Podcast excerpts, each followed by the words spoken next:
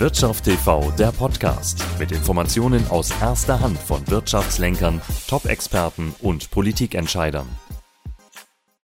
Willkommen beim Wirtschaft TV Talk.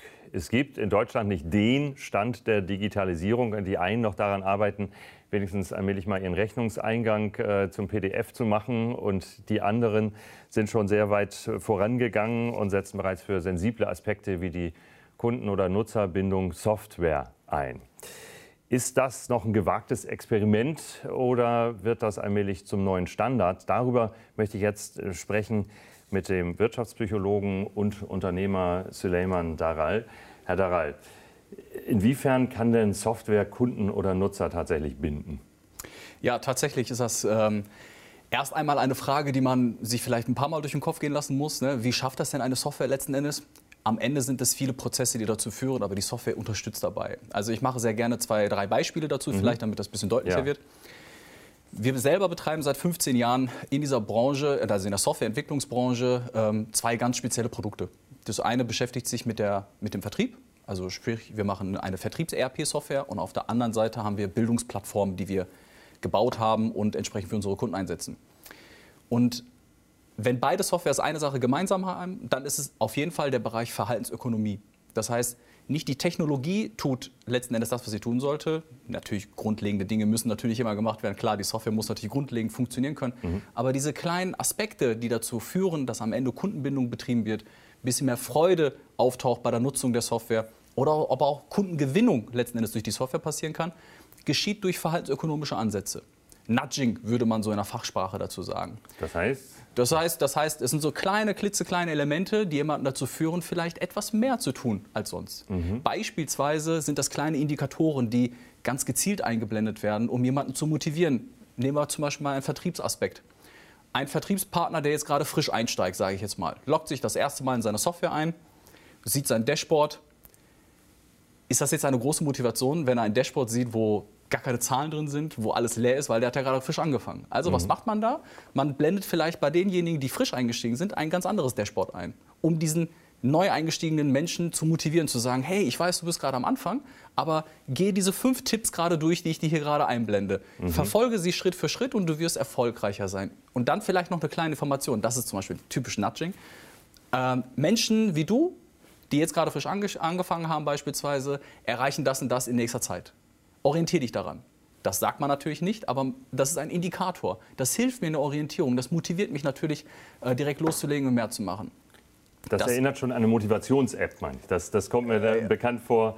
Ähm, da, da, wird das natürlich auch individuell angepasst. Absolut. Man sagt, okay, du wolltest jeden Tag drei Liter Wasser trinken. Genau. Hat gestern noch nicht geklappt, macht nichts, geht den meisten Richtig. so oder irgendwas in der. Also schon fast Richtig. wie ein, äh, beinahe wie ein Coach teilweise, der, der den Nutzer da begleitet. Es sind die gleichen Elemente. Sie ja. haben absolut recht. Es sind die gleichen Elemente. Das sind kleine, ich nenne sie mal Smart Motivators, so kleine Motivatoren, die einen dazu bringen, in irgendeine bestimmte Richtung zu laufen, sein persönliches mhm. Ziel zu erreichen oder sich an Zielen anderer ein Stück weit zu orientieren wir brauchen einfach Orientierung als Mensch. Und wenn wir die nicht haben, sinkt die Motivations- und Leistungskurve sofort. Und deswegen sollte Software insbesondere dort ansetzen. Gleiches übrigens auch auf der Lernseite. Das heißt, wenn ich mir unsere Lernplattform beispielsweise angucke, ist genau das Gleiche. Die Lernplattform per se, wenn sie einfach nur Lerninhalte zeigen würde, ist das jetzt nicht eine große Motivation. Mhm. Aber wie wäre es, wenn man Gamification-Inhalte beispielsweise mit einbauen würde? Spielerisch, um die Motivation zu erhöhen beim Lernen. Zu sagen, hey, du hast jetzt das und das geschafft, ich würde dir noch empfehlen, zieh das noch durch, arbeite noch zehn Minuten länger an dem Lerninhalt, dann erreichst du die nächste Stufe beispielsweise. Oder man sammelt Pünktchen, um mit den Pünktchen nachher beispielsweise Gutscheine zu erlangen, um dann weitere Lerninhalte äh, konsumieren zu dürfen. Oder, oder, oder. Also da gibt es viele Aspekte, die man da noch mit reinbringen kann. Aber es soll eins machen, das soll die Leute motivieren und es soll Spaß machen. Das ist entscheidend. Sie können ja aus verschiedenen Perspektiven berichten. Das merken wir auch gerade, dass Sie jetzt aus Ihrer Unternehmersicht äh, erzählen, nicht nur als Dozent für Verhaltensökonomik, was da aber eine große Rolle spielt, ne, und Berater. Äh, das heißt, da müssten Sie ja eigentlich reinsehen können, mal äh, in Unternehmen, wie viel muss denn da verändert werden teilweise, damit Sie solche solche Prozesse einsetzen können? Also wie in, oder inwiefern müssen die Prozesse überhaupt insgesamt abgestimmt werden? Das ist ja eben mehr als jetzt eine neue Software irgendwo zu installieren. ja, das ist manchmal Wunschdenken, was wir tatsächlich wahrnehmen von unseren Kunden. Also manche Kunden gehen leider mit der Motivation rein zu sagen, und wenn wir das digitalisieren, dann haben wir es. Aber ja. das, das, stimmt nicht. Also wenn, dann muss man das ganzheitlich betrachten. Also es ist wirklich nicht dieses eine Element, was ich austauschen muss oder digitalisieren muss, sondern ich muss es eben wirklich ganzheitlich betrachten. Ich muss immer schmunzeln bei solchen Fragen. Ich erinnere mich selber an meine Banklehre. Ich habe selber mal äh, bei der Bank gearbeitet ähm, und hatte eine Ausbildung gestartet im Jahre 2000. Jetzt muss man überlegen, 2000 das ist jetzt schon 21 Jahre her. Ne? Aber im Jahre 2000 war es wirklich noch so, wenn ich als Azubi einen Vorgang ausgelöst habe, sei es beispielsweise Nachtrag eines Sparbuches oder Entgegennahme von irgendwelchen Dokumenten mhm. beispielsweise, dann musste ich neben der PC-Eingabe noch eine sogenannte Primanote ausfüllen. Per Hand. Ah, ja. Und die wurden abgelegt. In, das waren riesige Schubläden und jeder Vorgang musste da einsortiert werden. Und jetzt überlegen Sie mal, Jetzt habe ich also einen Teil digitalisiert, also ich konnte ein paar Eingaben machen, ja wunderbar, aber ein anderer Part, der musste noch tatsächlich handschriftlich manuell ausgeführt werden. Ist dieser Prozess jetzt digital? Nein, ist er nicht. Äh, führt er am Ende zu einer Effizienz? Nein, tut es nicht. Das hat Jahre gedauert, bis dann das Schriftliche weggelassen wurde. Hatte natürlich gesetzliche Hintergründe, gar keine Frage. Man kann ja auch nicht mit dem Fingerschnippen sagen, so, wir sind jetzt digital. Das funktioniert ja auch nicht. Ist auch ein mhm. Riesenchaos. Ist leider auch Wunschdenken, ist leider auch falsch. Aber wie eingangs gesagt, wenn, dann muss ich es ganzheitlich betrachten, muss ja. an alle Prozesse dran, um am Ende eine gute Effizienz hinzukriegen. Ein Beispiel vielleicht noch aus meiner ja. aktuellen Praxis. Wir haben es ja viel mit Direktvertriebsunternehmen zu tun, die unsere Softwares kaufen bzw. unsere Softwares einsetzen. Strukturvertriebe, Finanzvertriebe, Network-Marketing-Vertriebe. Das sind genau diese Unternehmen, die unsere Vertriebs-ERP nutzen. Jetzt haben wir Kunden, die haben ein, ein voll digitalisiertes Backoffice mit Zahlungsverbuchung, Versand von, von Dokumenten und äh, Waren beispielsweise replizierte Webseiten, alles, was dazugehört. Aber jetzt kommt, wird ein Vertriebspartner gewonnen, dann wird das noch handschriftlich gemacht mit einem Vertrag. Ah ja. oder, mhm. äh, oder stellen Sie sich vor, der, der typische äh, Direktvertriebler, der äh, außen unterwegs ist, Door-to-Door -door beispielsweise, der füllt seinen Antrag meistens dann noch handschriftlich noch aus. Das heißt, er nimmt es entgegen, muss es dann noch abtippen, große Fehlerquote, oder muss es dann versenden, das muss dann eingescannt und verarbeitet werden. Dann habe ich einen halbdigitalen Prozess. Das könnte man auch voll digitalisieren, indem man einfach die Software so baut, dass es mit einem Smartphone funktioniert oder mit einem Tablet. Dann habe ich diese manuellen Eingaben gar nicht und auch entsprechend auch nicht die Zeitverzüge und vor allem, ich habe keine Fehlerquoten mehr. Ja. Das ist entscheidend. Also ich kann sofort on demand reagieren und kann auch Impulse versenden. Ich meine, wie schön ist es denn, wenn Sie mal nur vorstellen, ja. Wie, wie, schön ist es denn, ich äh, nehme gerade einen Antrag auf, digital, auf ein iPad beispielsweise. Zwei Sekunden später bekomme ich eine SMS mit, äh, hey Glückwunsch, hast du gut gemacht. Das geht natürlich nicht, wenn das Ganze manuell gemacht werden muss. Ne? Mhm. Ne? Und das meine ich eben. In unserer heutigen Zeit können wir das machen, dann sollten wir es auch nutzen. Ich kenne es aus der Autovermietung zum Beispiel. Also dann, dann hinzugehen, braucht er immer einen Transporter, dann gehen wir zack, zack, zack, auch genau mit dem Tablet rum, ich unterschreibe darauf und im nächsten Moment piept es auf meinem Smartphone und ich weiß, okay, da ist dann die Abnahme des Autos drauf und so weiter. Perfekt. Also es, möglich ist das ja, aber Absolut. ich bin mir sicher, dass Ihr Beispiel von vor 21 Jahren eben heute auch noch Bestand hat. Äh, das ist, äh, fürchte ich, sogar äh, noch ziemlich verbreitet. Darum meine ich die Frage, wie aufwendig ist das? Also wenn jetzt jemand grübelt, ein mhm. Firmeninhaber, sagt, ja, hm, vielleicht sollte ich da jetzt allmählich wirklich mal rangehen.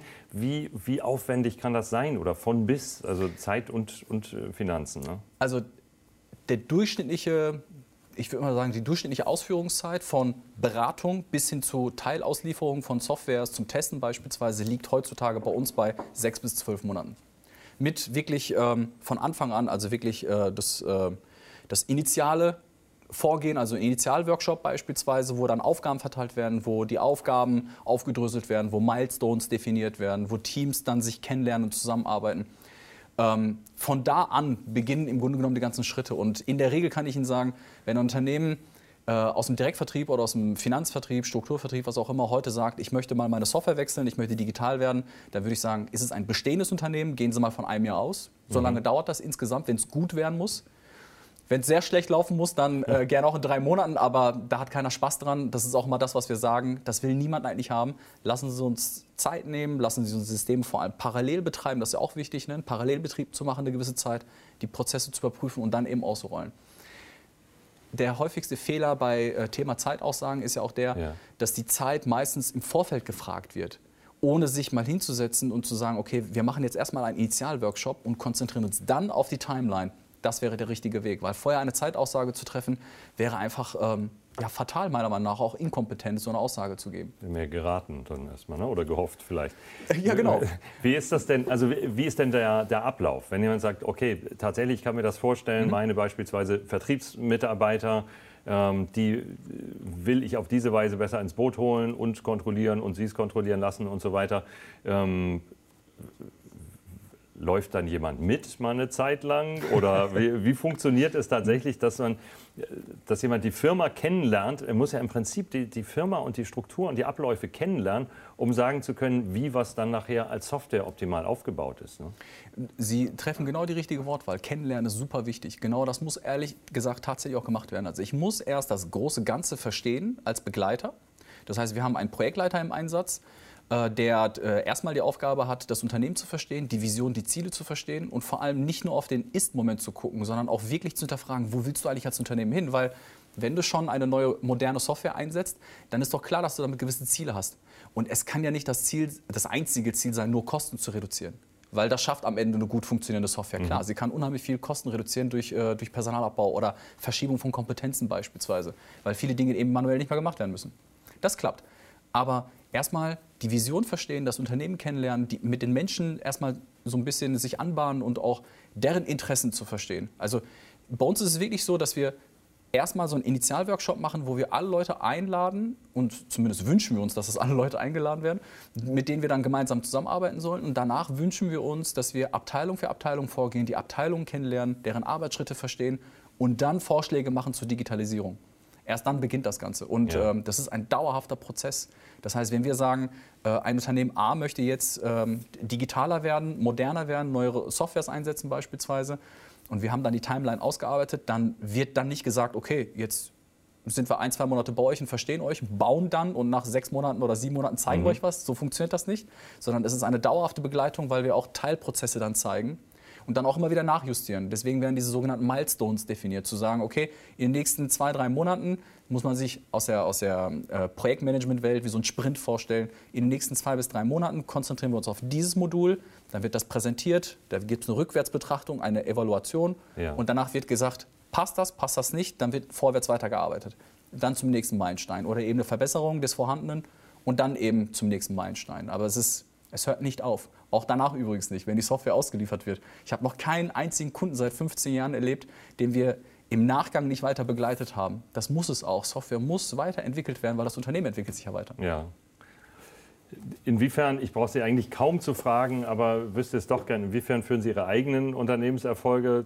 Ich habe Sie ja hier als, als äh, Fachmann verschiedener äh, Aspekte natürlich sitzen. Ich spreche mit dem Wirtschaftsökonomen darüber, aber eben auch mit dem Unternehmer auf, auf den Einsatz Ihrer Software oder all dem, wovon Sie jetzt gerade erzählt haben, zurück. Weil ich finde, ähm, sechs Jahre Wachstum, je 30 Prozent, erstmal bemerkenswert. Ja, vielen Dank. Äh, wie, wie sehen Sie den Anteil der, der Nutzung selbst von Software daran? Also es wäre fatal, wenn, wenn dieser Anteil gering wäre. Ähm, wir praktizieren natürlich die Dinge nahezu fast zu 100 Prozent so, wie wir es auch unseren Kunden erzählen. Also ich gebe Ihnen ein Beispiel. Ähm, unsere Bildungsplattform wird bei manchen Kunden beispielsweise nicht nur dafür eingesetzt, um intern die Menschen, die Mitarbeiter also auszubilden, sondern sie wird auch eingesetzt, um beispielsweise neuen Kunden zu gewinnen. Das kann man sich wie folgt vorstellen. Ähm, das Unternehmen kreiert auf ihrer eigenen Lernplattform also Lerninhalte for free, gibt sie dann ihre entsprechende Zielgruppe, damit diese Zielgruppe einen mehrwertigen Content draus hat und natürlich auch dankbar ist für diesen Inhalt wird dann mit der Marke beispielsweise dann immer mehr in Verbindung kommen und findet sie dann auch vielleicht sympathischer, weil irgendwer hat ja diesen Lerninhalt gesponsert im Grunde mhm. genommen. Ähm, und ähm, schafft dann dadurch eine, eine positive Relation zu diesem Unternehmen, also zu dieser Marke. Und dann können natürlich weitere Prozesse kommen, wie zum Beispiel, hey, ähm, hast du nicht Lust bei uns zu arbeiten, beispielsweise, also Mitarbeitergewinnung? Oder wie sieht es eigentlich aus? Können wir dich äh, vielleicht als Kunde für uns gewinnen? Ähm, also da kann man ja interessante, interessante Konzepte verfolgen, ja. wie man dann diesen User für sich gewinnen kann, entweder als Mitarbeiter oder als Vertriebspartner oder eben als, als Kunde. Und das machen wir natürlich genauso. Das heißt, wir benutzen in unserer IT-Welt oder in, unserer Bildungswelt haben wir unheimlich viele Free Contents, die wir produzieren. Wir haben sogar ein eigenes Magazin, wo wir äh, einen V-Blog betreiben, wo wir fast wöchentlich vier, fünf Beiträge beispielsweise produzieren, um die einfach der Vertriebs- und Bildungswelt zu geben, damit sie besser werden in dem, was sie tun beispielsweise. Und diese Menschen sind dankbar dafür, dass wir das machen. Und ähm, das nutzen wir beispielsweise ganz stark. Aber ganz offen und ehrlich, im Grunde genommen kommt es doch eigentlich äh, auf das Thema Relation zum Kunden an. Das heißt, wir hören den Kunden zu. Das ist, das ist entscheidend. Wir wollen einfach, dass der Kunde vertrieblich besser wird. Das ist unser Credo. Und das versuchen wir eben durch unsere Lösung voranzutreiben. Deswegen sitzen wir mit dem Kunden quartalsweise zusammen, wir hören ihnen zu, wir versuchen die Bedarfe abzutanken und nicht nur bei dem Kunden, sondern auch bei deren Vertriebspartnern beispielsweise. Mhm. Wir laden sogar zu solchen Austauschrunden ein und fragen die Vertriebspartner, was wünscht ihr euch eigentlich? Und all diese Dinge verarbeiten wir. Oder nehmen wir zum Beispiel das Thema Empfehlungsmarketing abschließend da, vielleicht noch. Dafür müssen Sie noch mal wiederkommen. Ne? ja, das mache ich sehr gerne. also, sind, da könnt ihr doch stundenlang erzählen. Ja, Sie erzählen sehr schön aus der Praxis, das ist das Wichtige dabei. Und damit sind das nochmal andere Einblicke in, ins Thema Digitalisierung, wie es ganz praktisch aussehen kann, wie es, wie, es, wie es sich wirklich so machen lässt, dass es einen echten Nutzen hat und äh, weit weg ist von dem, wovor viele Angst haben, dass sie sagen, ah, bald und dann finde ich nichts wieder, weil alles nur noch im Computer ist und so weiter. Dass es gar nicht darum geht, sondern wie es tatsächlich aussehen kann. Ich würde das für heute gerne dabei belassen, Herr Taral. Aber das waren wirklich sehr spannende Einblicke und Ausblicke ja. auch, äh, wie es funktionieren kann. Das war der Wirtschaft TV Talk mit Suleiman Daral von Seedcom.